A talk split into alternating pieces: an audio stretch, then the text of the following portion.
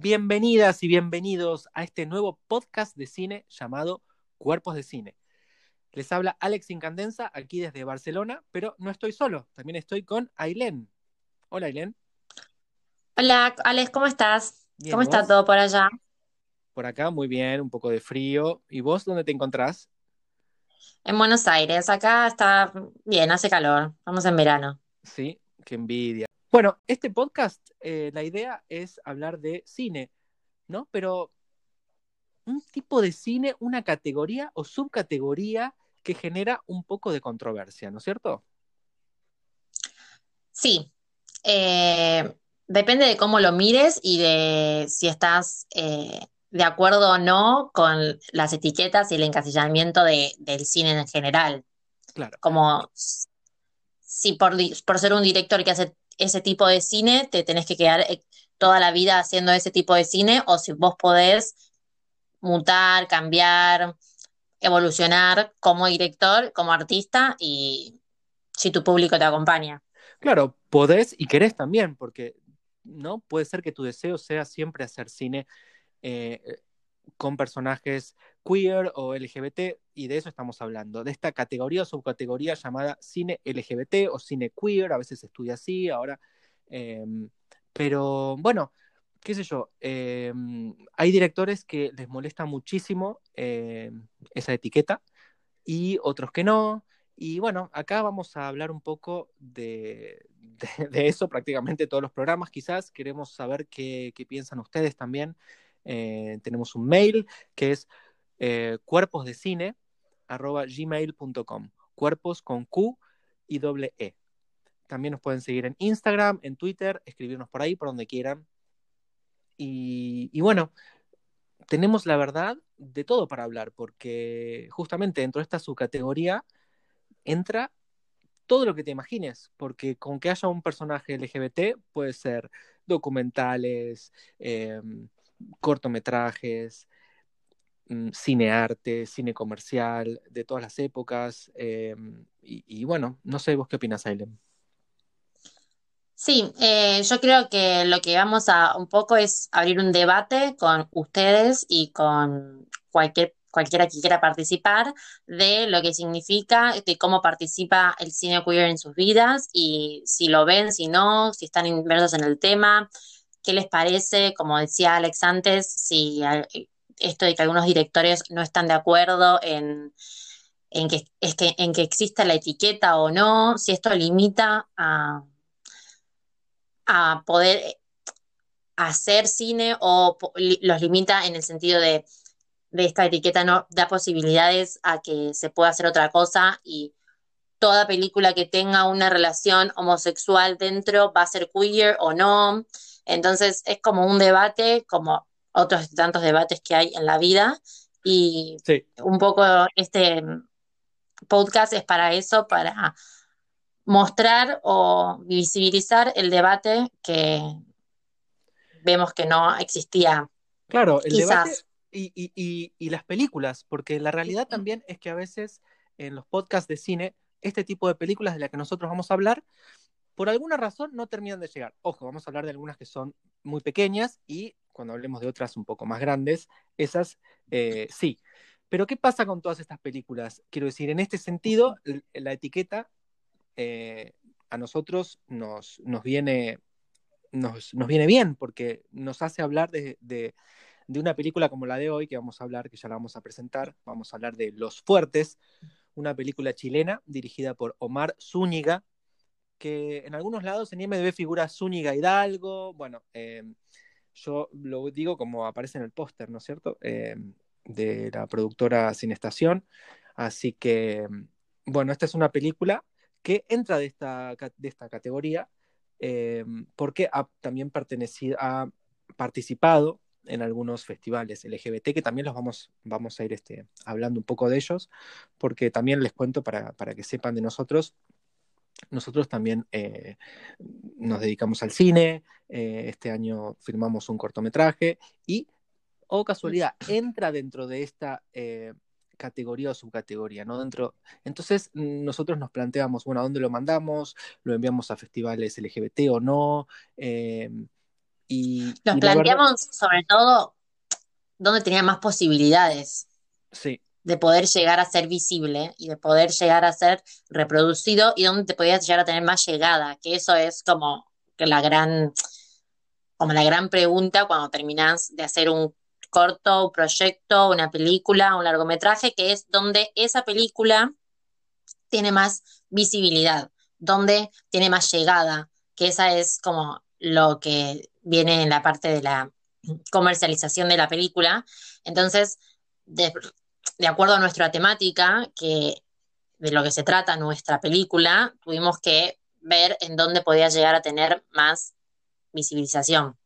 exacto. Y la verdad que es muy interesante porque la gente va a estudiar cine, pero uno después decís, bueno, ¿ahora qué hago? ¿no? Eh, eh, o realizás un proyecto, un corto, una película eh, de bajo presupuesto o con un, un equipo reducido y, y, y, bueno, y comienza una nueva etapa. Entonces, eh, bueno, también les vamos a ir contar, si les interesa, les vamos a ir contando qué ocurre con nuestro proyecto porque nos va a permitir eso, eh, ir a algunos lugares, festivales que quizás sean LGBT, seguro, eh, seguro que alguno de ellos vamos a ir, así que este, también le podemos ir contando un poco qué es lo que ocurre y qué vamos descubriendo, porque la verdad que es fascinante y a nosotros, bueno, nos interesa mucho por, por, el tema de que tiene que ver con nuestra identidad, ¿no? Como cineastas o, o, lo que sea, ¿no? Eh, no sé, no sé qué opinas. Sí, eh, para mí, eh, si a ellos les interesa, le vamos a ir contando cómo avanzamos en nuestro proyecto y también nos pueden contar si ellos tienen algún proyecto y, y lo que hicieron o lo que pueden hacer o, o, todo lo que ellos estén realizando en este momento. Exacto, sí. Eh, es importante que dejemos en claro que tenemos ganas que, que ustedes nos escriban y, y nos cuenten y, y, bueno, la idea de, de, hacer esto también es, es eh, ponernos en contacto con, con, otros, ¿no? Realmente que dejar algo y algo que, tenga algún valor, ¿no es cierto? Y que, genere una comunidad y, bueno, nunca sabemos hacia dónde nos puede llevar, pero quiero que sepan todos que, que están invitados a, a, escribirnos y a formar parte. Eh, entre podcast y, podcast, ¿no? La idea es eh, grabar uno por semana, Así que les vamos a contar eh, siempre cuál es el próximo, la próxima peli, y eh, durante la semana quizás podemos ir conversando esta. Por ejemplo, la de hoy, Los Fuertes, que vamos a empezar ya, y de todo lo que vamos a hablar seguramente eh, la gente va a querer opinar, así que eh, durante la semana los estamos ahí esperando, en Instagram, en todos lados, así que bueno, ¿qué te parece si arrancamos, Aileen? Dale, Sí, bueno. Está, está, bueno también aclarar que más o menos la modalidad de lo que del podcast es vamos a tratar una peli por semana, pero eh, podemos ir teniendo como cambios a medida que, vamos avanzando. Sí, sí, claro. Eh, esto se está creando eh, en este preciso instante, así que ustedes van a ser partícipe de, de eso y nos gustaría que, justamente hacer el podcast que ustedes también tengan ganas de escuchar y nosotros de hacer. Así que seguro que nos vamos a encontrar en el medio y vamos a generar un producto del cual también estemos orgullosos. Así que bueno.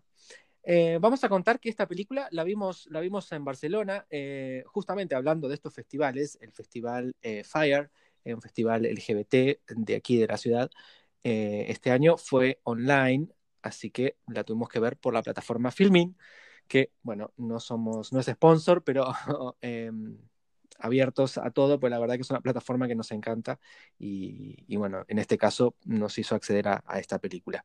Eh, estaba conmigo, hace, eh, muy breve, hace que hace muy, muy poco tiempo que, está allá en Buenos Aires y, y bueno, ¿qué, ¿qué, te acordás? Eh, bueno, nada, empezamos.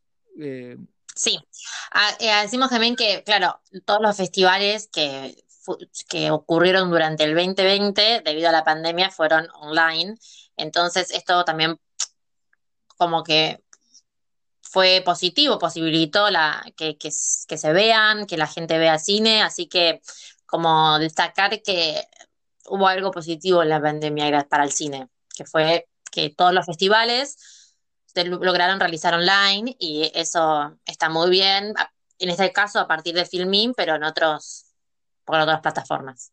Sí, sí. Bueno, como sabemos, algunos sí se realizaron eh, de una manera muy eh, peculiar, eh, pero bueno, estamos hablando de festivales quizás muy grandes o algunos, como incluso aquí en la ciudad de Barcelona, que justo antes de la pandemia se pudieron realizar y ya después no.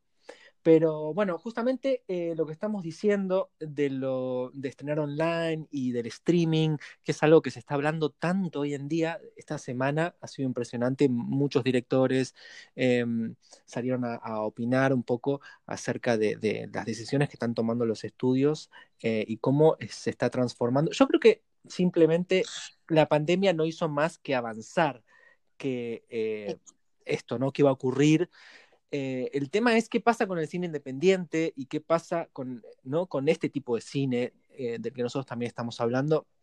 Decíamos que el cine LGBT puede ser tanto mainstream como no, como no. Pero digo, estas películas como Los Fuertes, justamente, ¿qué ocurre? ¿Vos sabés lo que ocurrió en Chile con esta película?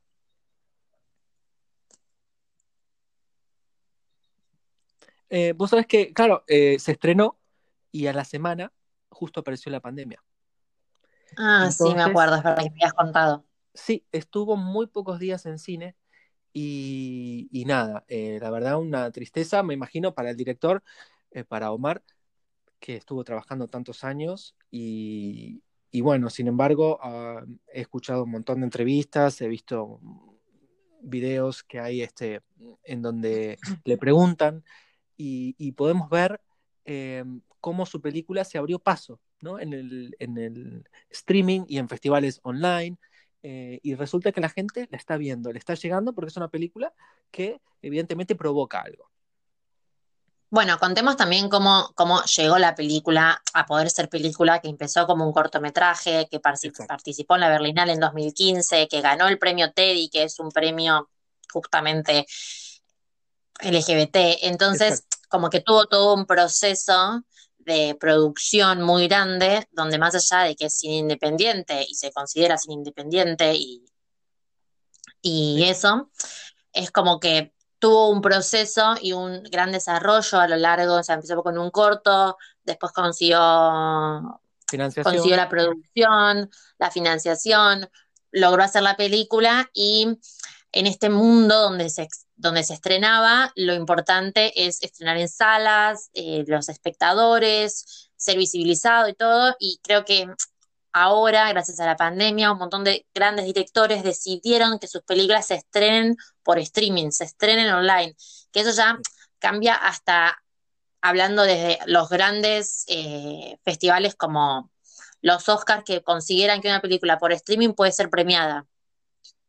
Sí, sí, sí, claro, claro. Los premios Oscar dijeron que em, si la película tiene intenciones de estrenarse luego en cines y se ve imposibilitada solo por la pandemia, lo puede hacer en el futuro. Pero, que lo considere. lo considera. Sí, sí, sí, claro, claro, claro. Y muchas probablemente después, si la academia. Y esto es el primer año, tarde o temprano, esto va a evolucionar y se va a. Exacto. Va a ser algo que está tipo antiguo como... Mira, yo, nosotros no tenemos nada en contra del cine. Con Ailén amamos el cine, amamos ir al cine. Eh, tengo varios recuerdos de, este año de haber ido juntos em, y es una experiencia que, que creo que va a seguir estando. Eh, simplemente quizás haya como más cine eventos, ¿no? Y como cine evento, ¿no? Como que em, la gente vaya a ver esas películas grandes y no sé qué. Y quizás dentro del cine independiente se verán en cines, por ejemplo, en festivales o en salas muy pequeñas o ya destinadas al cine arte y ya está. Es como que la gente dice, bueno, eh, como que ya hay una ventana cada vez más pequeña entre eh, los estrenos. Bueno, directamente no va a haber ventana en Estados Unidos, o sea, se va a estrenar Wonder Woman en HBO Max, por ejemplo, y en, eh, eh, las salas a la vez. Quiero decir, esto es eh, bastante único y todos sus grandes estrenos durante el año que viene van a ser, van a tener la misma modalidad. ir al cine es una experiencia. Claro o sea, es una experiencia en la cual colectiva en la cual el ser humano pertenece, está en una sala oscura, empieza una película, por ese momento está ahí concentrado en esa historia y el hecho de verla en tu casa, en la cama, cambia completamente la experiencia. No quiere decir que sea ni mejor ni peor, puede ser que en algunas películas funcione mucho más y en otras no tanto. Puede ser que vos tengas mejor la experiencia en tu casa porque en el cine te distraes por la gente, por cómo habla, por cómo come las palomitas o, lo que sea. Eh, pero yo creo que también las nuevas generaciones, al tener una, como una menos, menor cercanía hacia las salas o hacia ir al cine o simplemente quizás ir a ver películas como muy, muy mainstream, tipo Adventures o, o estas que ahora vienen en 4D y que son como experiencias ya como muy, muy sensoriales, ¿entendés? Tipo, y destinadas al entretenimiento, no tanto a la reflexión, sino más a, eso, a, más a desconectarte por esa hora y media, dos horas que estés ahí y que después quizás volvés y decís, uy, sí, la pasé re bien, pero después, dos meses después te preguntan, ¿y qué era la trama de la película? Y quizás te quedaste como, no, se movía bárbaro y me tiró agüita. O sea, como que creo que puede cambiar como para ese lado, va a seguir estando para mí el, la experiencia en, de poder ir al cine, pero yo creo que de esta forma hay una, un gran abanico y habría mucho más espectadores y le permite a muchísima más gente acceder Exacto. a el cine. No olvidemos que estamos hablando desde Occidente, desde un desde países que tienen acceso a internet sin ningún tipo de restricción, tienen acceso a, un cine, entonces, como no nos olvidemos desde el privilegio que estamos hablando. Claro, claro, claro. Pero bueno, eh, e, en este caso fue así. Entonces, eh, retomando un poco lo de la película, entonces el corto se llamó San Cristóbal. Vamos a hablar también un poco de la diferencia. Nosotros no lo pudimos conseguir, no lo pudimos ver, eh, pero, pero bueno, quizás cuando se estrene el DVD o algo, ¿no? Salga. Pero yo creo que ustedes la pueden ver por Vimeo. No lo sé, en la página que después le vamos a dejar, ahí la gente de los fuertes eh, siempre está em, en Instagram em, muy activos, así que me parece que si tienen dudas a, dónde la pueden ver y cómo, ahí, ahí enseguida se van a enterar. Eh, bueno, el premio Teddy eh, también lo vamos a nombrar varias veces porque de hecho es de los festivales grandes, Cannes, Berlín y Venecia, este es de Berlín, es el que puso un premio al cine LGBT eh, eh, más atrás en el tiempo, lo hizo en 1987, que Pedro Almodóvar con la ley del deseo. En cambio, eh, Venecia lo puso a partir de 2007 y Cannes, que se llama, en, Venecia se llama el Queer Lion, y en Cannes, que es la Queer Palm, recién está desde el 2010. Así que eh, por eso es como una, es algo medio como que hace poco que se está haciendo, así que por eso me parece interesante eh, conversar.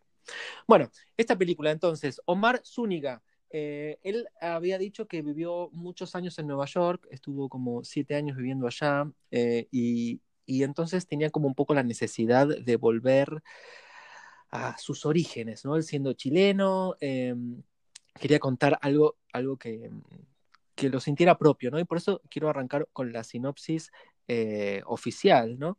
Em, porque está tan, tan bien escrita, yo soy tan malo escribiendo sinopsis que la verdad que me encanta esta, así este, lo saben. Bueno, dice lo siguiente. Lucas viaja a visitar a su hermana a un pueblo remoto al sur de Chile.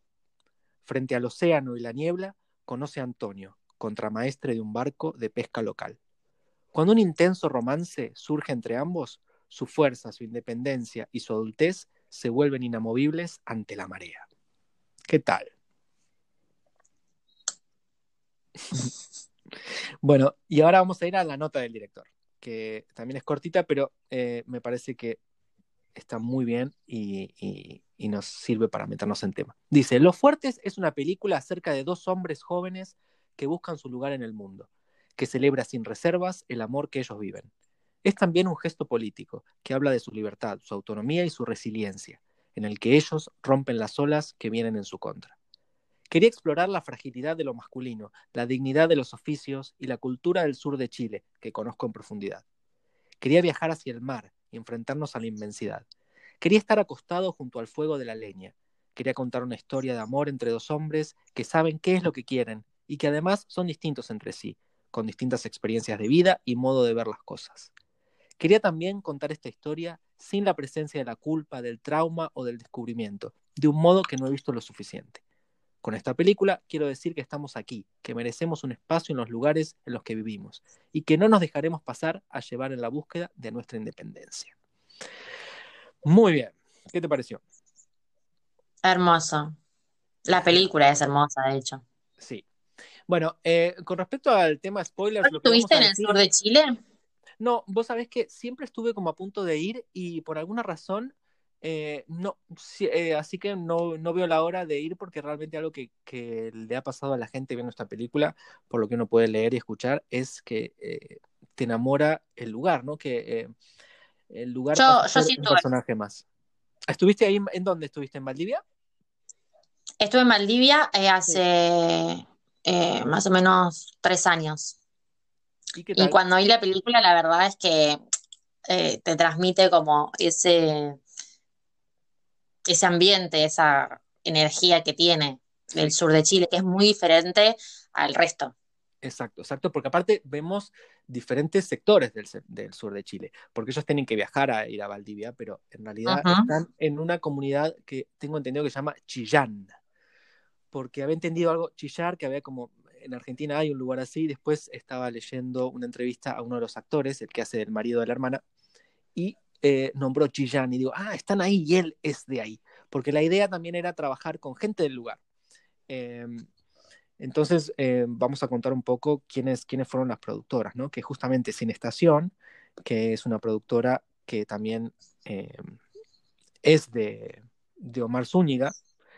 Este, acá dice que es una plataforma creativa para el cine de autor en Latinoamérica.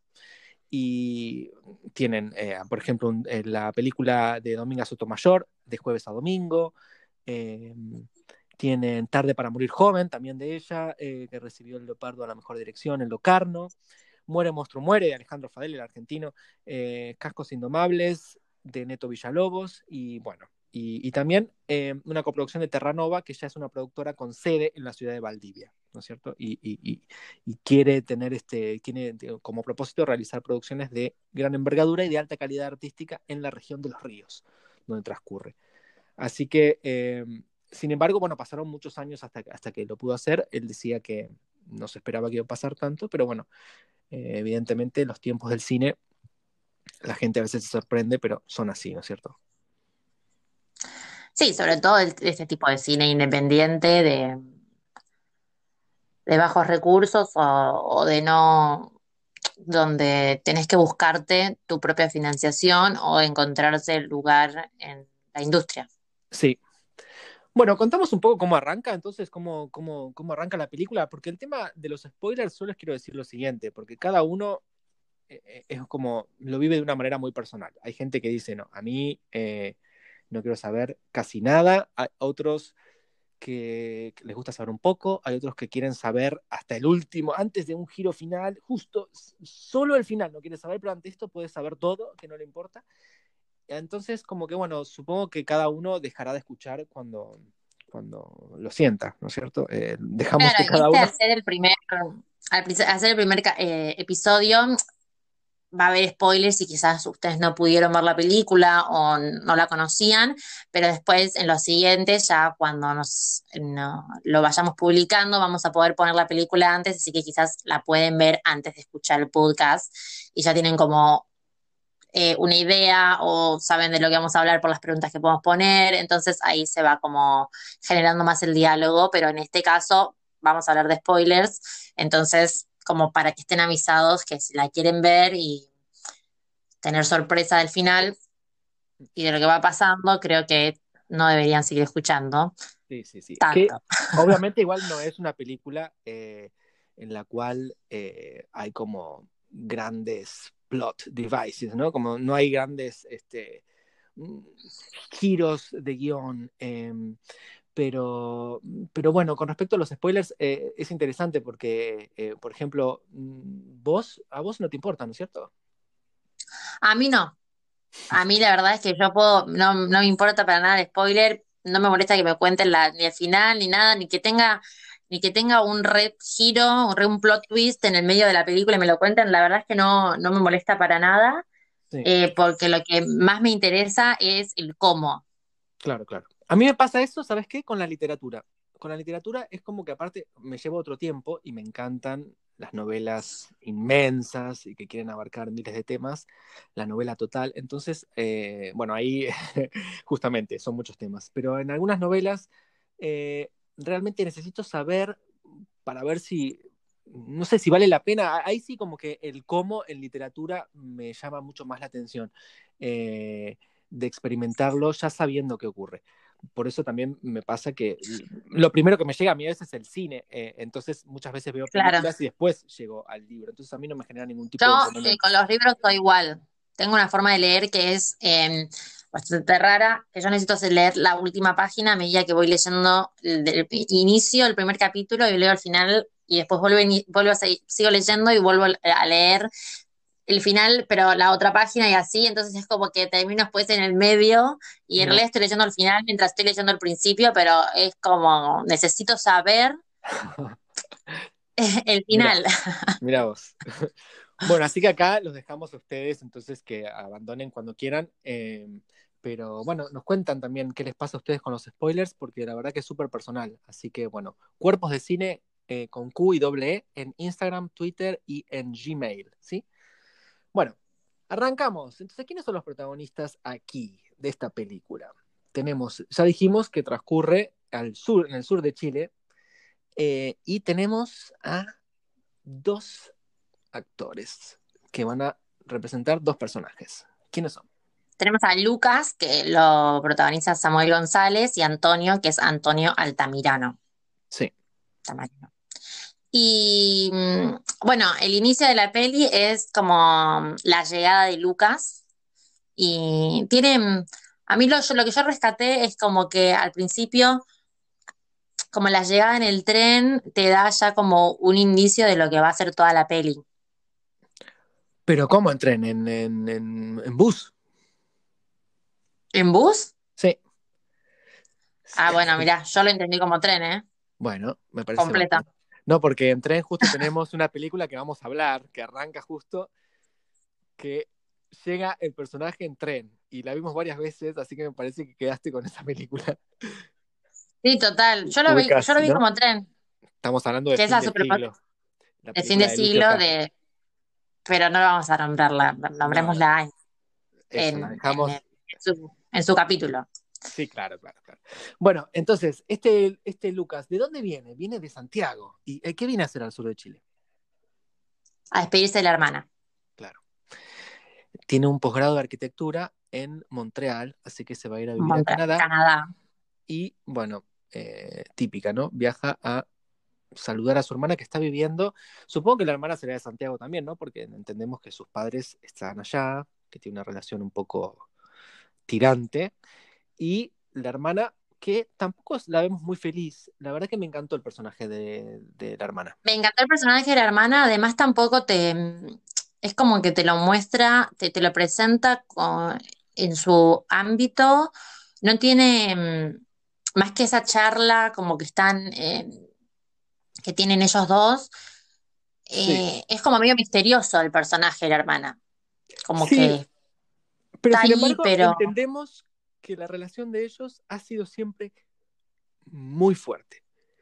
Una relación. Son muy unidos, se nota, pero no, no se tienen que, no, se nota como, como, como ellos se llevan en la forma que tienen de, de, de su trato, no tanto por, como por el diálogo, sino me gustó cómo estaba trabajado su relación y en sí la, el personaje de ella.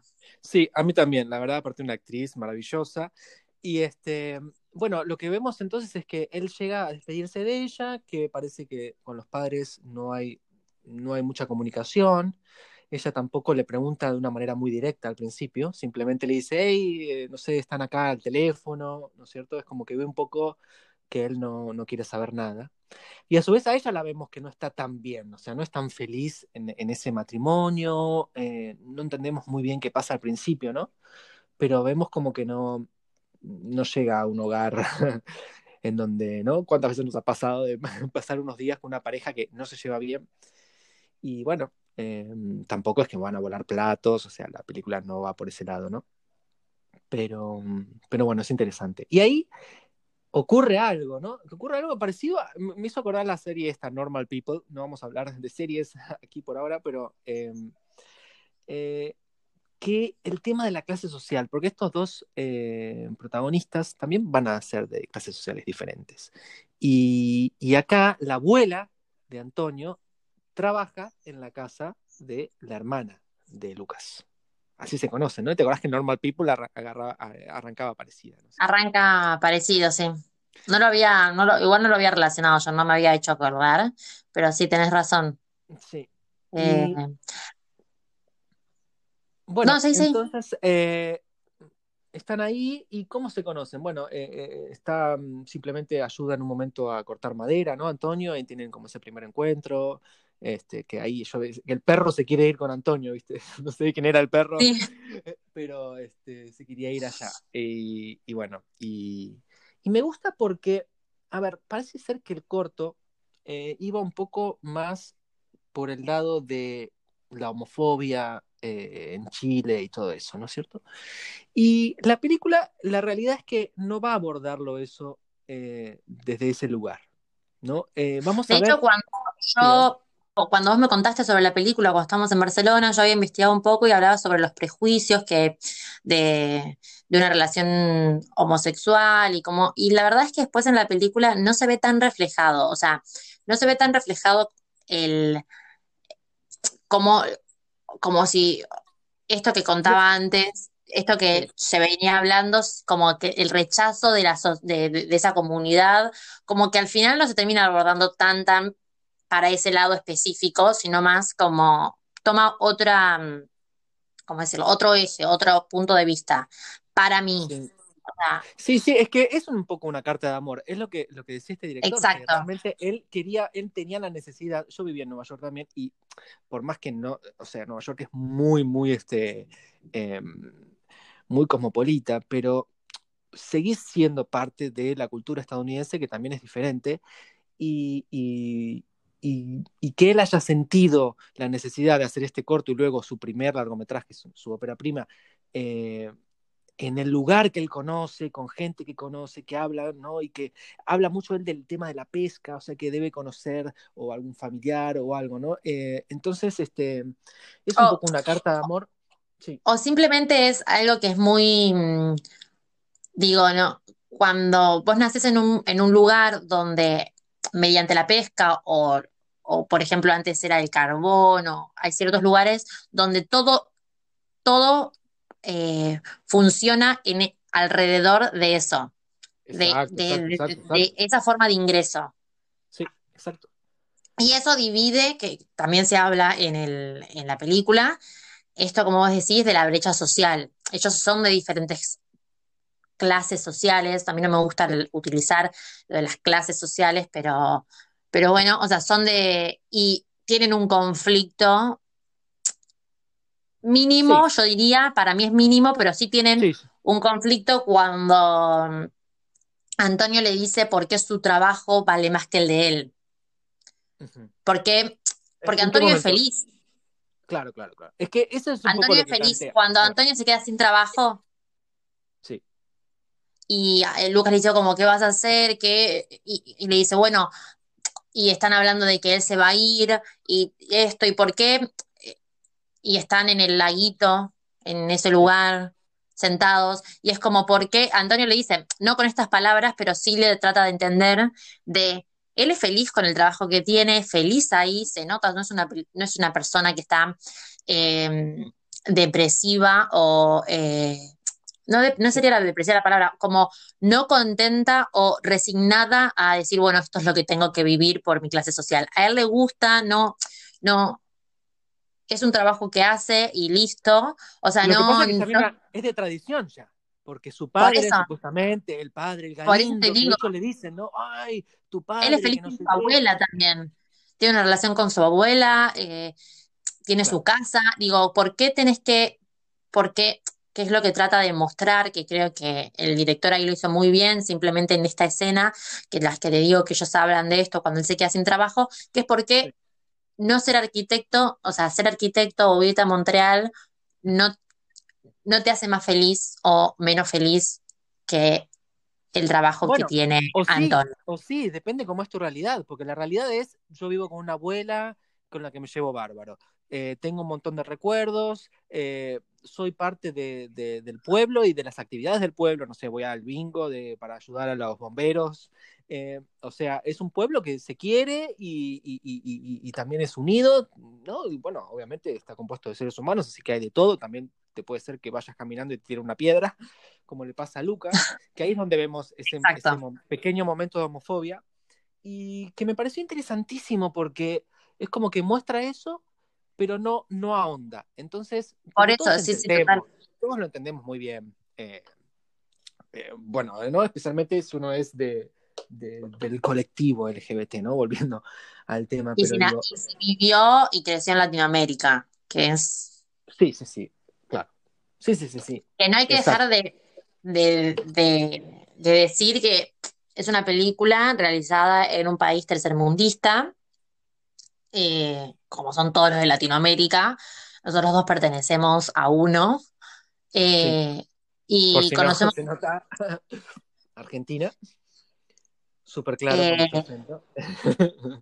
y conocemos muy bien cómo son las sociedades y cambia mucho si estás en una capital, si estás en el interior de los países, son países muy grandes donde se concentra mucho en capitales y hay que tener en cuenta eso al momento de quizás Sí. ver cine o no, digo, depende si quieres saber o no un poco más de- del contexto, pero como para entender un poco más eh, Lo que pasa es que en Europa ocurre contexto. igual. O sea, parece que no, parece que no. Pero ocurre igual. Eh, yo las cosas que he visto en España, me he quedado, se me ha caído la mandíbula al piso. Realmente las cosas que he visto y escuchado. ¿eh? Eh, saliendo de grandes capitales, wow. eh, realmente la comunidad LGBT sufre muchísimo, muchísimo a pesar de que uno está en el primer mundo. Entonces, Por eso te dije eh, al principio, como que remarqué desde dónde estábamos hablando, un privilegio occidental, porque si nos vamos a, a otros lugares, ya ni siquiera es el hecho de irte a un, a un pueblo saliendo de las, de las grandes ciudades, simplemente es por ley. O sea, como digo, Sí, no puede rescatando ser discriminado por ley, o, o digamos, es, es una, es impopular hoy en día. O sea, menos Exactamente, mal, es como estamos hablando desde un lado completamente occidental del, del mundo. Pero todos tenemos amigos o relaciones con, con gente que sabemos que si fuera 10 años atrás o 15 años atrás, eh, nos mirarían de otra manera y nos juzgarían desde otro lugar y nos discriminarían y, y, es lo que es, ¿no? Y lo mismo pasa, eh, lo sabrás vos, referido a la, a la mujer y al feminismo, ¿no es cierto? Sí, O completamente. sea, vemos avances, pero y Sí, yo creo que tanto la, la mujer es muy oprimida y va a seguir siendo oprimida hasta que no sé cómo el mundo logre cambiar, eh, pero es algo que es muy, muy drástico y muy como con muy baby steps, como muy chiquito y a medida de los años como que se le van logrando pequeñas cosas, o sea, por ejemplo, en 2018 en Argentina estuvo lo de la ley de aborto, media sanción, el Senado lo, lo votó en contra.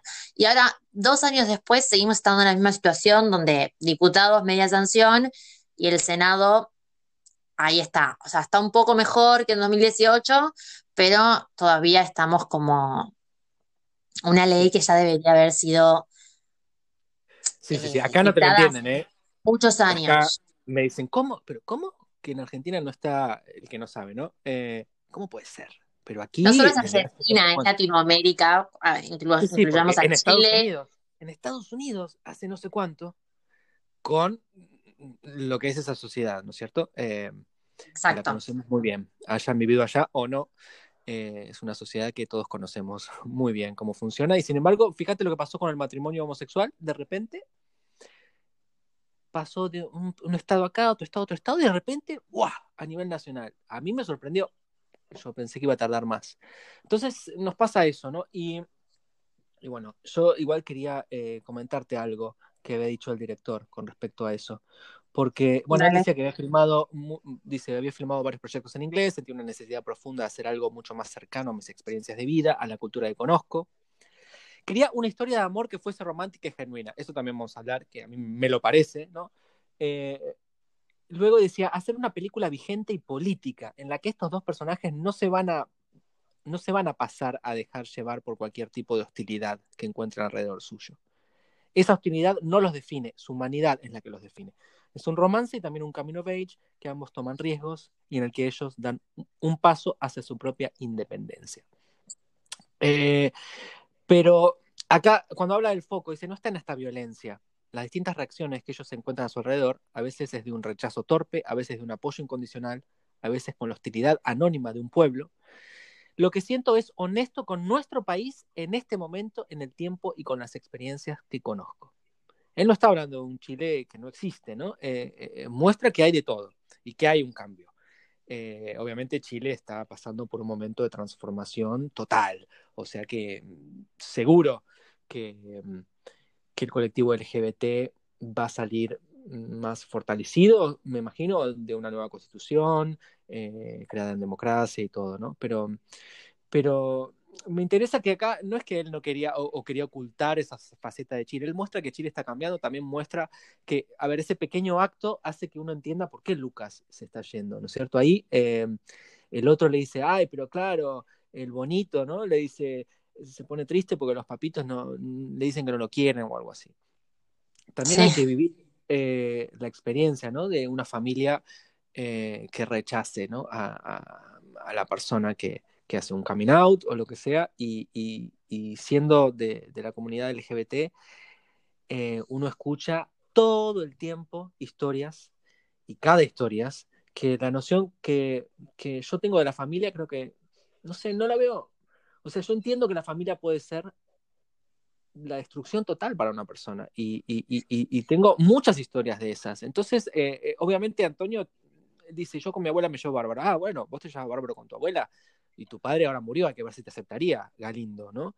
Eh, la realidad es que Lucas, sus padres no le hablan, ¿entendés? Entonces, él ha tenido esa necesidad. Aparte, él dice que él quería conocer el mundo, que quería viajar también, eh, y está en su derecho. Claro, yo creo que acá sí es como una diferencia de cómo, por ejemplo, yo, como lo que yo presté atención en la película y lo que quizás alguien que, pertenece a la comunidad eh, la ve diferente, porque yo me, concentré mucho en su relación, como que me pareció súper lograda desde la, desde la actuación, como se, se notan enamorados, genuina, real, puede pasar, eh, pasa mil veces que la gente se enamora y se va.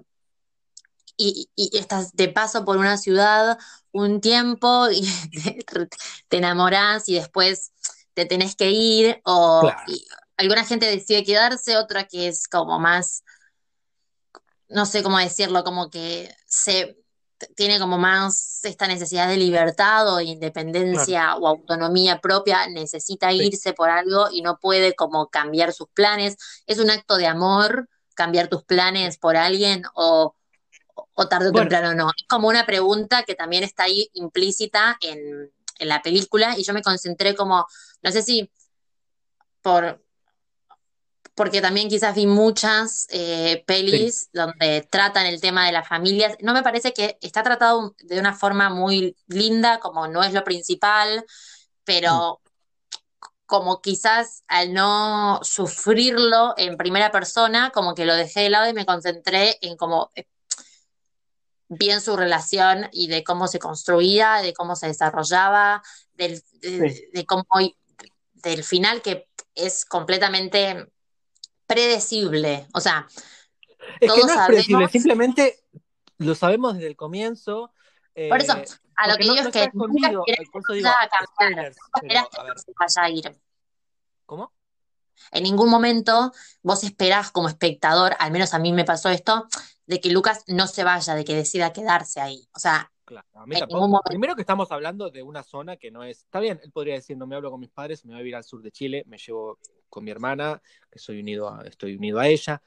Pero eh, es que, ¿por qué se tiene que ver ese tipo de separación como algo eh, negativo? Porque, a ver, yo no estoy pensando en, el momento de la separación, pero yo digo, el haber conectado a un nivel profundo con otro ser humano, eh, la verdad que en un tiempo de redes sociales, en un tiempo, eh, bueno, donde todo también hay mucha mentira y, no sé, eh, y es tan difícil realmente uno mostrarse vulnerable, ¿no? Y, conectar con otro, que yo lo veo como algo tan positivo que uno de repente haya podido conectar con alguien y, después no interesa si, si por ahí, bueno, o sea, no, no me importa estar pensando, gastar ese tiempo eh, pensando, ay, ¿por qué no podemos estar juntos? O hoy nos vamos a separar en breve, en vez de estar claro, bueno, eso creo que Va por personalidades y como que creo que es algo que yo siempre te digo vos, como que admiro que puedas decir, como pasé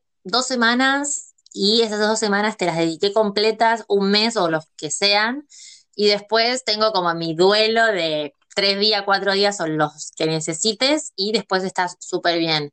Es como que eh, es como una seguridad quizás propia de decir, eh, bueno, como conecto con esta persona durante este tiempo, pero como que no puede seguir por X motivo, ¿no? No significa que por algo que sea trágico, simplemente quizás... O por algo externo, eh, que, que, no es que sea trágico. Te tenés que ir, como esta película, te tenés que ir y vos fuiste directamente a saludar a tu hermana y vos no tenías ni idea que en el medio de todo esto, te, como ellos dicen ahí, se iban a enamorar. Como... Es algo como muy simple, como simplemente cambiar de, de lugar donde estás y conectar con una persona que jamás hubieses conectado porque no hubiese sido, no, no, no vivís ahí y no, no hay forma de conocerla si no ibas a salvar a tu hermana, en este caso de la justamente también por diferente clase social, por diferentes, no sé, formas de ver el mundo, quizás no se hubiesen encontrado si no hubiese ido a, cortarle madera a la abuela. Pero yo lo que digo es, eso lo vi también mucho en la crítica anglosajona, ¿no? Eh, pero bueno, estadounidense más que nada, que a veces esto, ay, que termina mal, o que no sé qué, o que y yo, a mí me parece tan positivo haber tenido una conexión con otro ser humano que, mm, así importante, que por más que haya sido temporal, temporaria, eh, temporal, digo, em, no sé, eh, yo creo que trata bien. O sea, te puedes poner triste, pero pará, pero digo, no sé, es como que yo me iría feliz de sentir, wow, de repente fui a visitar a mi hermana y mirá lo que me pasó, mirá a quién conocí, me hizo pensar otra cosa, porque justamente dicen que es un coming of age también, o sea, una película que. Em, en la que vemos el crecimiento de los protagonistas, no vuelven a ser los mismos. Claro que no. Eh, se conocieron, les pasó algo, y bueno, después cada uno sigue su camino pero... Bueno, pero yo creo que eso también es, hay una, ¿ves? Hay una gran diferencia entre, eh, volvemos al machismo del mundo, donde eh, las formas de crianza entre un hombre y una mujer son muy diferentes. Entonces, sobre todo, pongámoslo como la crítica anglosajona, como lo que vos dijiste, como para seguir con el mismo hilo, allá viste que está como muy presente el hecho de casarte, algo que, por ejemplo, en Latinoamérica, y nosotros como que pudimos como evolucionar un poco en ese sentido. Allá es como, yo creo que también viene un poco por el capitalismo puro de genera muchos ingresos, la industria del casamiento, del divorcio, etcétera. Pero, a ver, yo estuve en Barcelona y yo tengo, para que los, eh, ustedes sepan, como un anillo en el dedo anular de la mano izquierda. Lo tengo desde nacimiento, o sea, siempre lo utilicé ahí. Y todas las personas que eran estadounidenses me preguntaban si yo estaba comprometida. Algo que jamás en mi vida me hubiesen preguntado. Y era como, ahí está como muy arraigado el hecho del para siempre, pero en realidad es un para siempre que ellos saben que no existe porque tienen la tasa de divorcios altísima porque también es un negocio. Entonces, es un gran negocio. Y no solamente el casamiento. ¿Sabes cuál es el principal negocio? Y esto lo mostró muy bien Marriage Story. Justamente. El divorcio, por digo, son el divorcio, es un negocio. Son dos negocios muy grandes, tanto el, planning wedding como el sea, los abogados de divorcio tienen un gran negocio que es capitalismo puro. Pero a las mujeres, sobre todo creo que allá, no fue mi caso, o sea, a mí no me criaron como tenés que tener un amor para toda la vida y casarte, porque tuve quizás otra realidad, otra posibilidad, pero sí te, te crían con este, con este, como con esta e, eje o con este mandato de te o sea, no te vas a enamorar hasta que consigas el indicado. ¿El indicado de qué? El indicado, el indicado en el mundo de 7 millones de personas. O sea, es como medio raro esa cuestión, pero que en la crianza de las mujeres está. O sea, yo lo he escuchado de, mi abuela o de otras personas que quizás a mí me pude discernir y decir, no, eso yo no lo considero, no lo creo, lo saco de mi crianza, mm. pero por eso siempre te rescaté a vos de esta posibilidad que quizás eh, ustedes tienen como hombres, como decir, como varones en realidad, de, de como poder pensar así y no, no necesitar como desconstruirte para poder hacerlo. En cambio, las mujeres tienen como esto de la necesidad de poder deconstruirse por este mandato que viene instaurado desde nacimiento. Eh, que se ve claro en el hecho de, de, esto que vos decías, de que para mm. Estados Unidos es como termina mal. Es una peli que termina mal. Pero mira, es que de hecho te voy a leer te voy a leer esto, que no lo vas... Primero dice, eh, esto lo saqué de eh, arthousestreet.com, ¿no? Em, y dice, toda relación, ya sea romántica o profesional, requiere sacrificio. El problema viene cuando eh, mm, están como en un dice standoff, ¿no? Sobre quién va a cambiar primero, ¿no? y dice que por eso pone el ejemplo de Mary Story acá y que dice que la película explora qué pasa a una pareja ideal cuando ninguna de las dos partes está dispuesta a ceder. Y bueno, y yo no veo esto aquí en esta película, obviamente acá dice que el director Omar Zúñiga no toma partes, que los dos tienen razones, eh, él no está aquí para decir por qué, por qué, pero dice que está más interesado en cuestionar si escúchate esto, si es, eh, si vale la pena sacrificar tus ideales por amor. Fíjate cómo este reviewer le fue por ahí. Claro, es lo que yo te decía antes, si vale la pena, esto, como lo que te decía, como este cambio, este acto de amor, este sacrificio, que yo, por ejemplo, no estoy de acuerdo en que, o sea, es depende de cómo vos vivas eh, el enamoramiento o una relación. O sea, tiene que ser un sacrificio, vas a ser feliz con ese sacrificio dos años después de que lo hiciste. O sea, Lucas, en este caso, volviendo a la peli para como ejemplificar exactamente con eso, si se quedaba por Antonio, o sea, iba, o sea, no, no, lo encuentro en ningún momento hmm. porque Lucas tendría que decir, no, bueno, me quedo. Claro. bueno, eh, Antonio le pregunta, y pero le dice, ¿y hay ríos allá? Primero le pregunta a Semar, le dice que no, después dice que hay ríos, dice, pero acá hay un montón de ríos, ¿no? Porque, eh, pero en definitiva también Antonio, ¿por qué Antonio no cambia? Quiero decir, él es verdad, tiene su abuela, o sea, no creo que tampoco viva muchos años más, ¿no? Pero digo, eh, no es que lo ata, no sé, la sobrina que acaba de nacer, estamos hablando, lo ata una persona grande, sus padres no están y no tiene más trabajo, o sea que en realidad también está. quizás es el apego al lugar. Yo creo que el gran cambio del, o sea, el gran problema del ser humano es el apego o el arraigo, quizás hacia un lugar simplemente por. personas. Es que exactamente, pero ponele que en este caso, vos como decís, Antonio, está hacia la abuela que cuánto más va a vivir, ponerle, no sé, cinco, seis años, siete, o los que viva, diez, tampoco va a vivir muchos, Porque encima buena onda, ¿viste?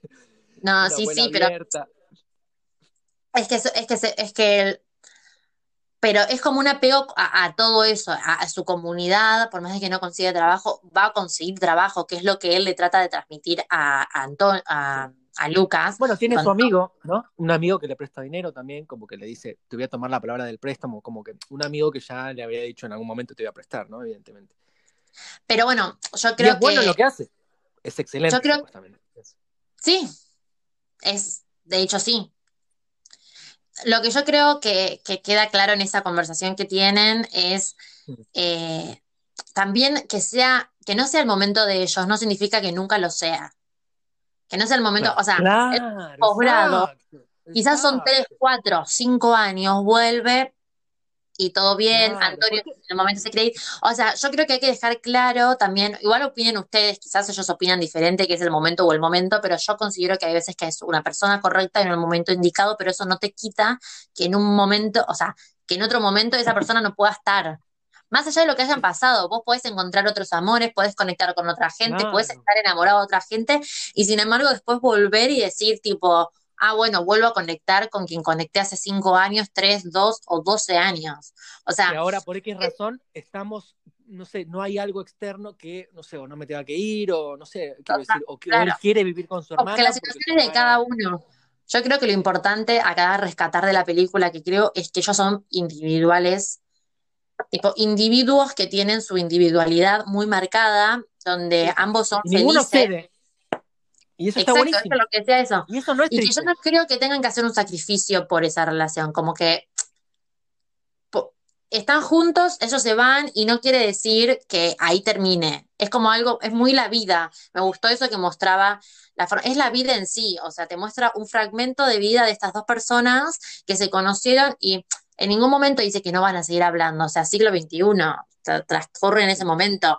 En ningún momento dicen que no se pueden ni llamar, ni hablar, ni Mirá la pandemia, o sea, estabas a dos cuadras y no podías salir y tenías que hablar sí. de una forma virtual. O sea, por eso digo que como que el mundo evoluciona y que estos sacrificios o estos que habla, lo que acabas de leer, creo que pasan como hay otras formas de sacrificio, creo Sí, y no, yo. y no me gusta la palabra esa. Es como esta cosa de que uno Yo tiene no estoy de acuerdo sacrificado en su carrera, sacrificado no sé qué, sacrificado en una amistad, sacrificado.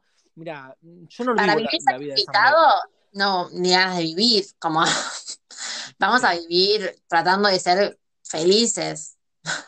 Bueno, por eso quiero que nos cuenten, eh, que nos escriban y nos cuenten a Cuerpos de Cine eh, con QWE, que, bueno, un poco cómo fue su experiencia, eh, si tuvieron alguna relación así, si se enamoraron y se tuvieron que ir o el otro se fue. Si hicieron sacrificios por amor. Sí, o cómo lo ven, si lo ven como algo positivo, negativo, o, o tuvieron una relación a distancia.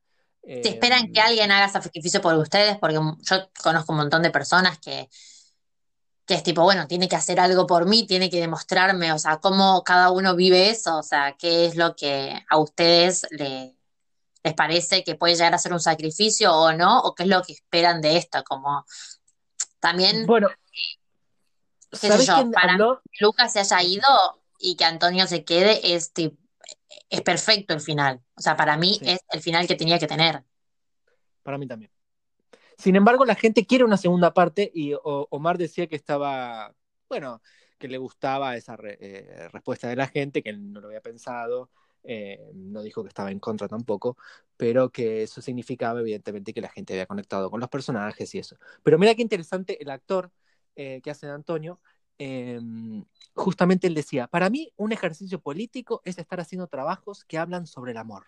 Creo que no hay nada más revolucionario que el amor me motivaba mucho y bueno, después dice filmar una película en la región, tener como protagonistas sus paisajes, sus culturas, sus conocimientos, la idea de involucrar a profesionales audiovisuales del mismo territorio, eso ya es una idea eh, que tiene que ver con cómo se hace la película, que ya también hablamos y que eh, obviamente el director quería hacer. Pero está buenísimo esto que dice que, que el amor es hoy en día lo más revolucionario, ¿no? Y, y, que el amor no termine o, o, no termine como la gente crea que tenga que terminar, no quiere decir que haya sido un amor fallido, ¿no?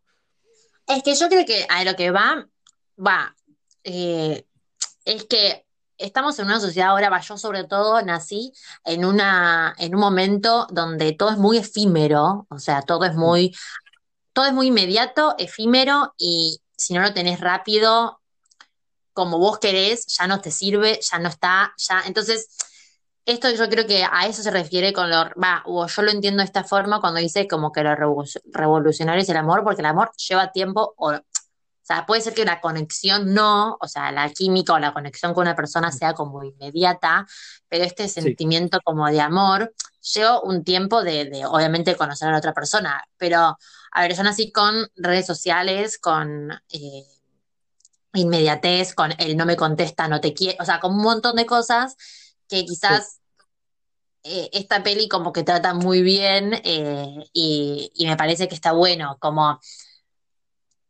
sí hay una revolución acá entre ellos queriéndose. Es una revolución al tiempo, al, al tiempo. O sea, él se va y sin embargo se enamoran. También que estar abierto a enamorarte y permitirte enamorarte, dejarte querer y querer al otro. Ah, Como que ah. todo eso es una revolución para mí, Sí, que es lo que que sí.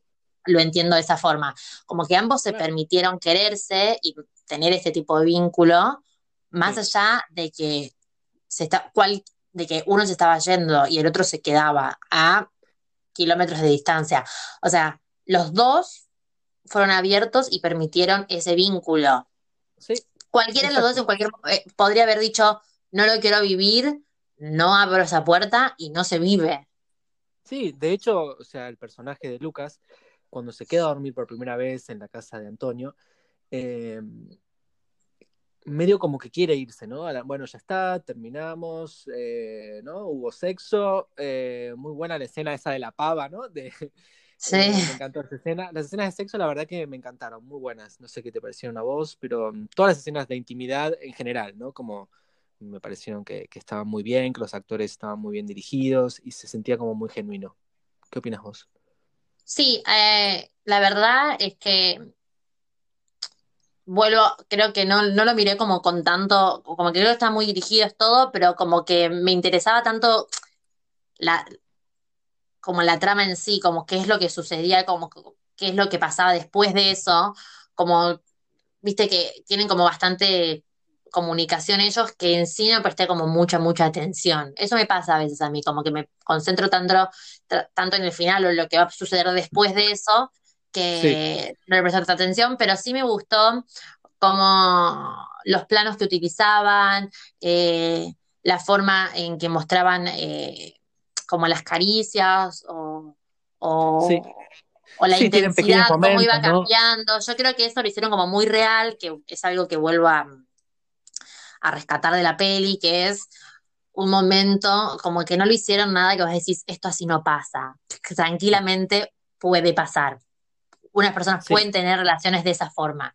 Eso es algo que rescato De bastante. hecho, Pero bueno, probablemente la gente tiene relaciones de esa manera, eh, la mayoría o no, porque sacando que te cases y qué sé yo, pero eh, no sé, me parece que uno va como enamorándose un poquito acá, un poco allá. Si viajás, ni hablar, quiero decir, es, es algo que ocurre.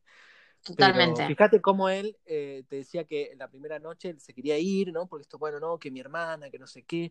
Sí, Porque es como que no se habla del tema mucho. Entonces es como que, bueno, no, él le dice, no, quédate, qué sé yo, que como le dice un poco, lo, lo mete en la cama, como diciendo, cállate, ¿no? Y dice, no, que no me gusta dormir abrazado. Eh, digo, eh, Bueno, pero eso es todo, eso es todo, ahí está todo como un quiebre entre a los que les gusta hablar después, a los que les gusta dormir después, a los que les gusta irse. Es como, eso creo que es muy personal y depende de cada personalidad, o eh, creo que ah, estuvimos hablando nosotros antes de esto de, eh, de si me quedo, si te voy, si es mi casa, si es tu casa, como al no conocer a la otra persona. También creo que cambia mucho el hecho de ser eh, mujer. ¿vos qué preferís? ¿Vos qué preferís? ¿Que ir a la casa de alguien o que vengan a tu casa? Mira, yo te voy a decir que creo que esto ya lo conoces porque nos conocemos, pero viste que eh, el hecho de ser mujer cambia mucho con quién te relacionás, cómo, cuánto tiempo tenés que estar conociendo a la persona para poder llegar a la intimidad, en un sentido de, a ver, deberíamos tener la capacidad de ser libres, hacer lo que queramos, cuando queramos, con quien queramos, pero no es la realidad que tenemos. No sobre todo en Latinoamérica. Conozco a otras mujeres, cuando fui a Barcelona, la verdad es que me sorprendió, eh, si bien es bastante cosmopolita y hay mujeres de todos lados, que son un poco más libres que eh, lo que yo era. No hablo por mí porque por solamente por mí, con lo que yo era. Entonces, eh, si yo conozco a la persona, que siempre la conozco porque es algo que vos ya sabés cómo me manejo, eh, yo prefiero mi casa.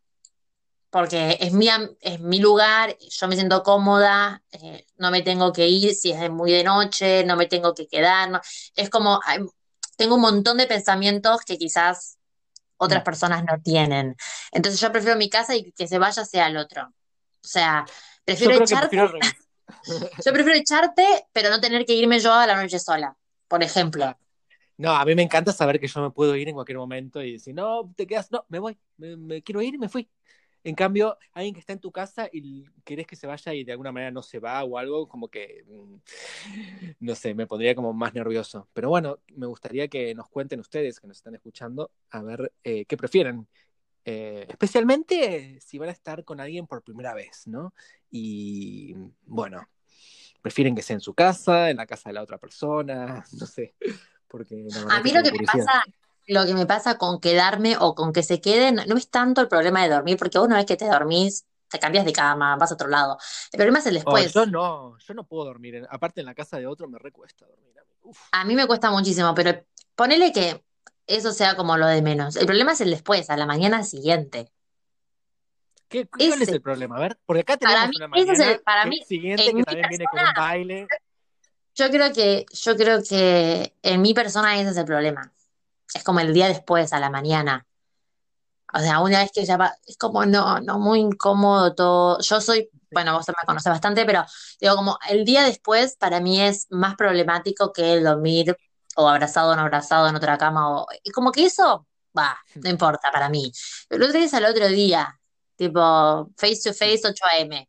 ¿Qué? No, no. Bueno, sí, sí, sí, te entiendo. Yo creo que un poco a ah. Lucas le pasaba eso. Era como, bueno, ya lo que sucedió tenía que suceder. Y también se estaba prohibiendo un poco esto de que él se iba, entonces había conectado, me voy. Pero bueno, se termina quedando y tampoco es que tampoco es que se resistió mucho ahí se. Fueron dos minutos y se quedó.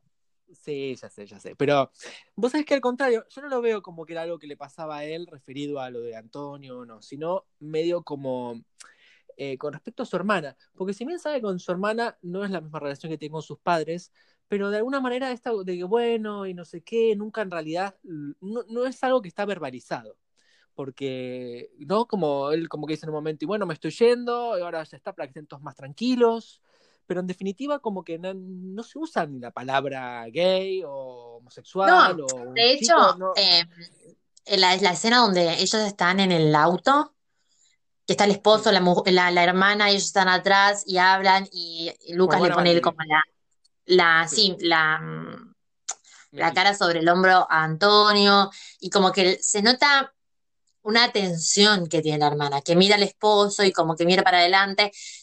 En realidad no tendría que por qué, pero claramente ahí se nota que eso es un tema que no es hablado un tema que, se ha hablado poco. Es algo que se sabe, no se habla y encima es la primera vez que veo él haciendo un gesto de cariño hacia otro hombre. Entonces es como que durante un momento, ay, no porque esté todo mal, simplemente porque es algo distinto, nuevo y es como que se paraliza un poco la cosa por un segundo, pero uno lo percibe y todos los que alguna vez lo hemos vivido eh, nos damos cuenta, ¿no? Y a veces eso puede ser, qué sé yo, eh, mucho más común de lo que creemos. Eh, con el amigo de él también, ¿no? De repente viene un día y lo ve que está durmiendo, que le había quedado la noche anterior. Ah, hola, como que dice. Y, o sea, sí, no se va a rasgar las vestiduras, evidentemente sabe de su amigo, pero tampoco, ¿no? Esas cosas que no se hablan, para mí igual, el, cuando no se habla es porque hay un problema.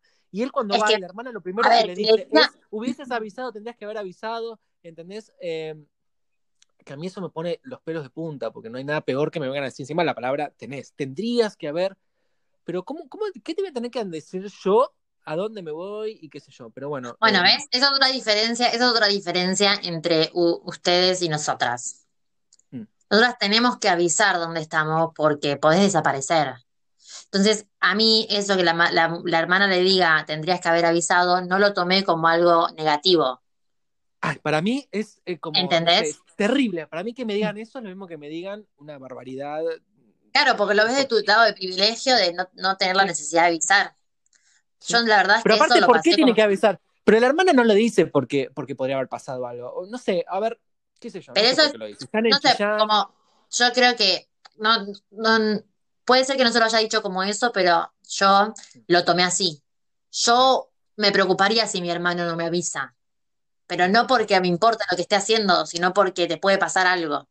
¿Entendés? Pero por eso te digo, es como la diferencia. Yo la verdad es que no, no, no lo había visto como forma negativa esto de, de que la hermana le diga.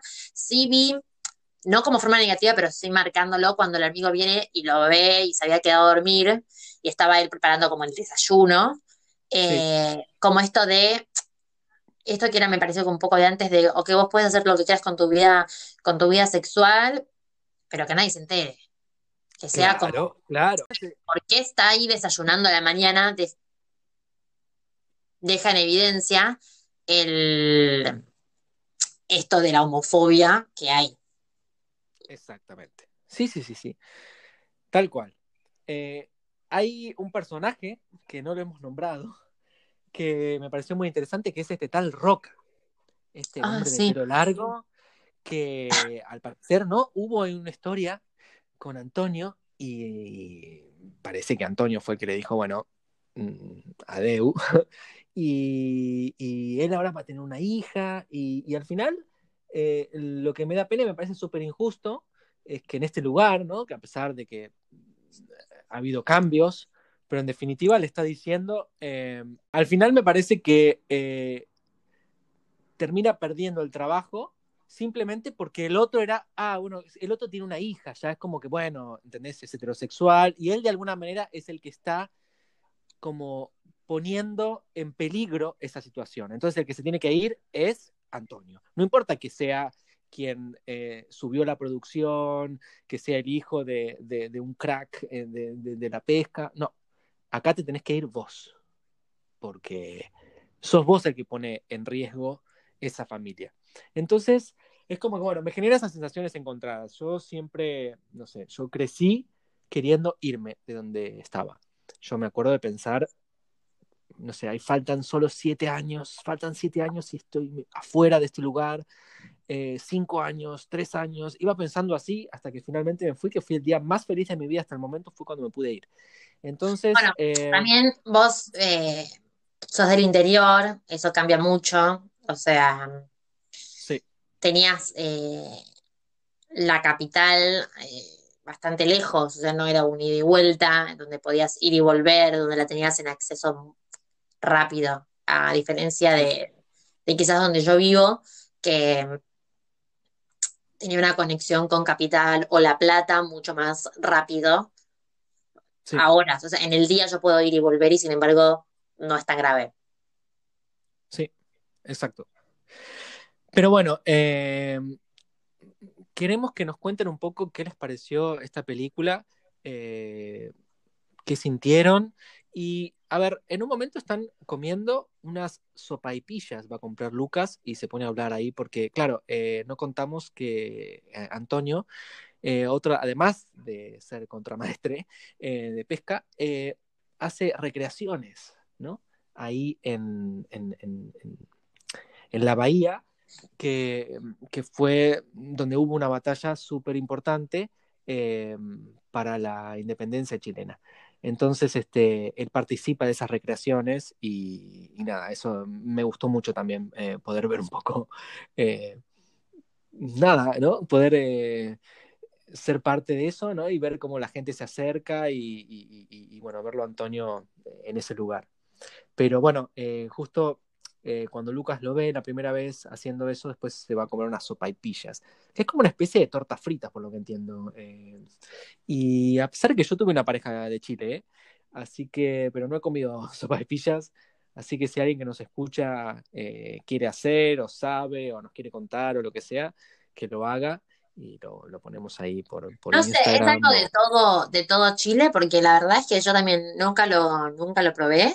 ¿Es algo de todo Chile o del sur nada más? ¿Sabes? Creo que es más del sur de Chile, pero seguramente todo el mundo en el norte entiende que es una sopa y pilla, ¿no? Eh, mm, pero bueno, eh, creo que es parecida a la torta frita, eh, pero con otra forma y, y, bueno, tendrá alguna cosa diferente, así que si nos quieren contar un poco, estaría bueno.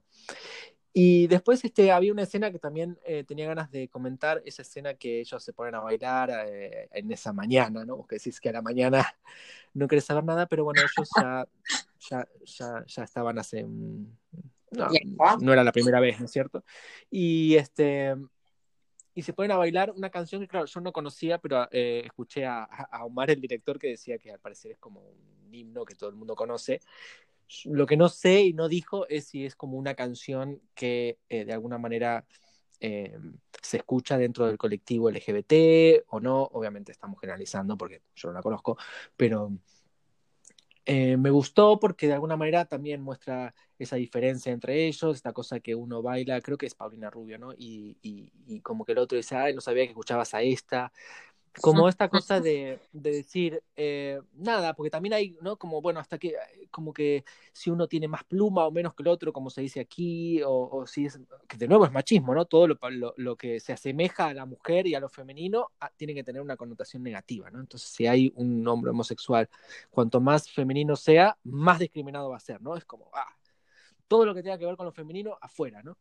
Y Totalmente. entonces me gustó, me gustó esa escena porque Además, todos... entramos como este debate de qué es lo femenino, qué es lo que una mujer, Ah, claro. o sea, como es algo como muy, muy debatible que no, que creo que nosotros ya estamos como más allá de eso y de, de qué es lo femenino, qué es lo que el- lo que debería cumplir la mujer o qué es lo que debería cumplir una persona que es homosexual, bisexual, asexual, pansexual o lo que sea que como viva esa persona su sexualidad, que solo le tiene que importar a esa persona.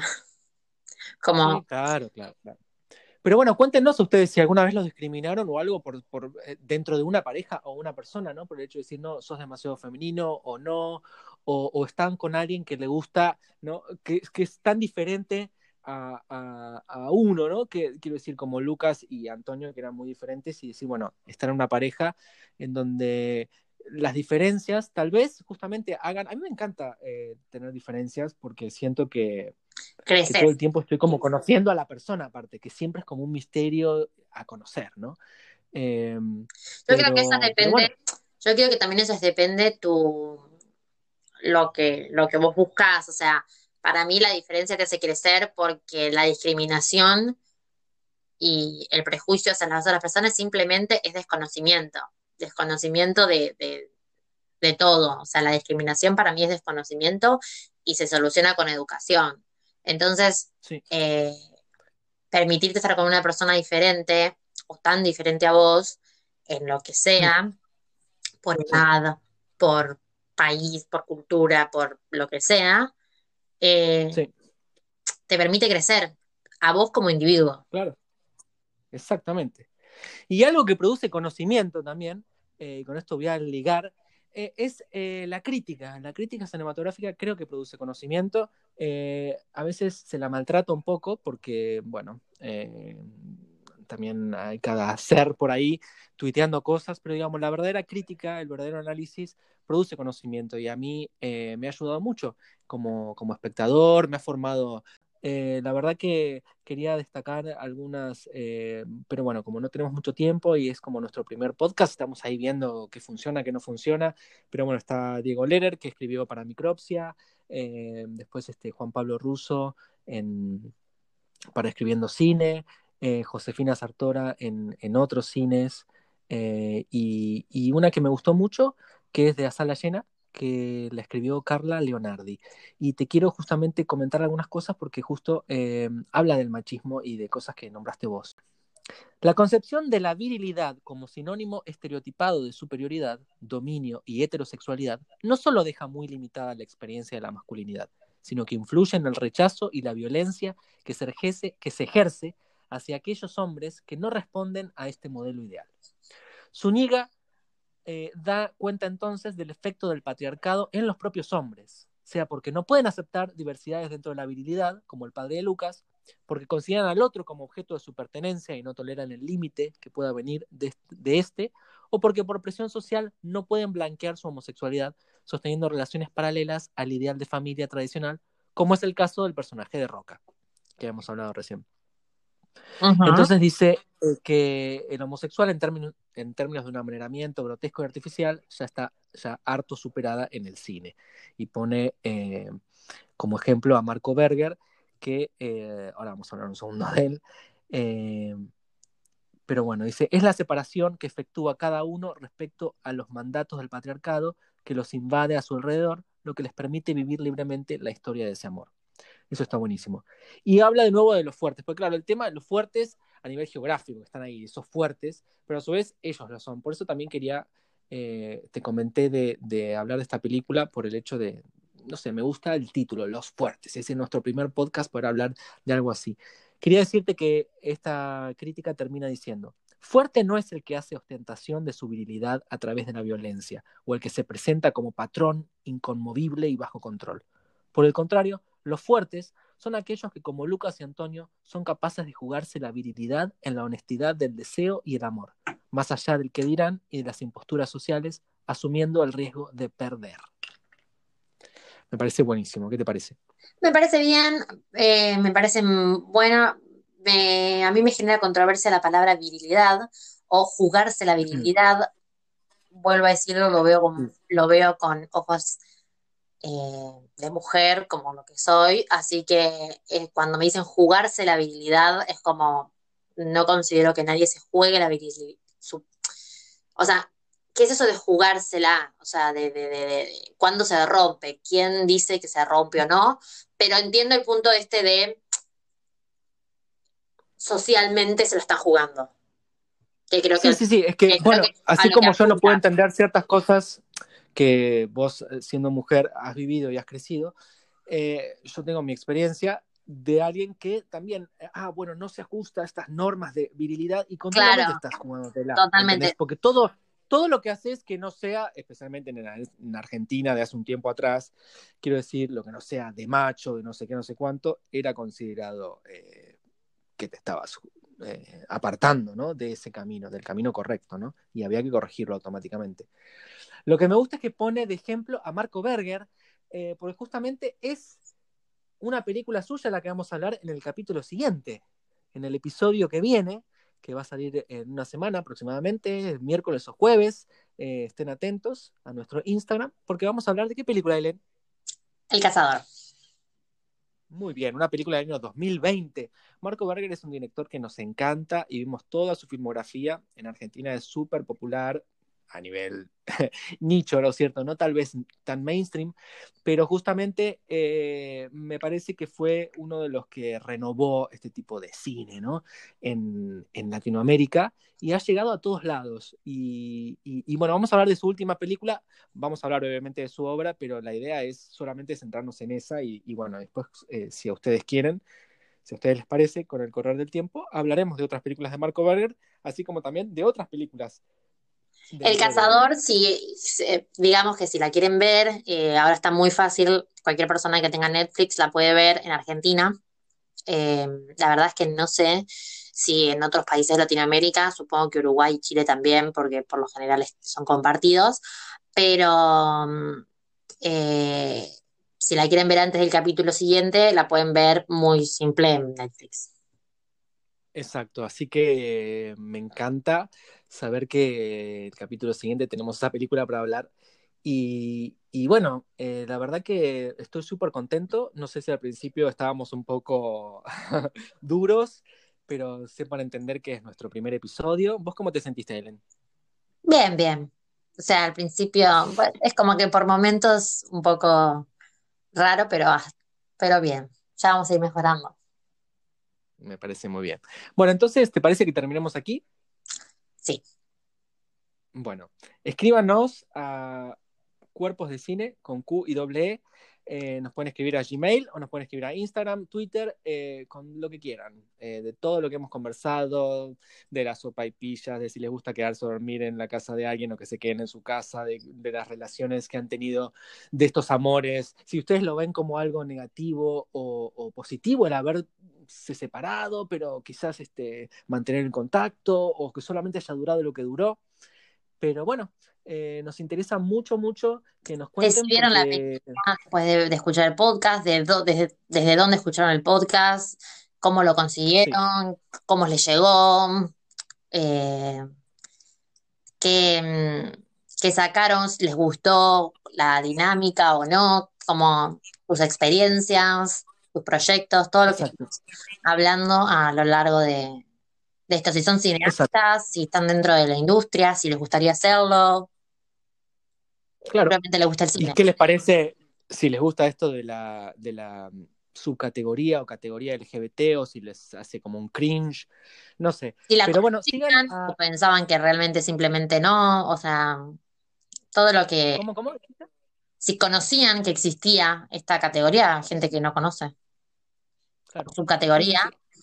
eh, ¿cómo, cómo lo vivieron? Perfecto. Entonces síganos en Instagram. También pueden seguir a Los Fuertes Film en Instagram, que ya les dije que están súper activos, así que seguro que les van a decir eh, dónde se puede ver esa película. Así que cuéntenos desde dónde nos escuchan también. ¿Sí? Y bueno, nos despedimos entonces hasta la, hasta la próxima, Aileen. Hasta la próxima y les mandamos un beso grande.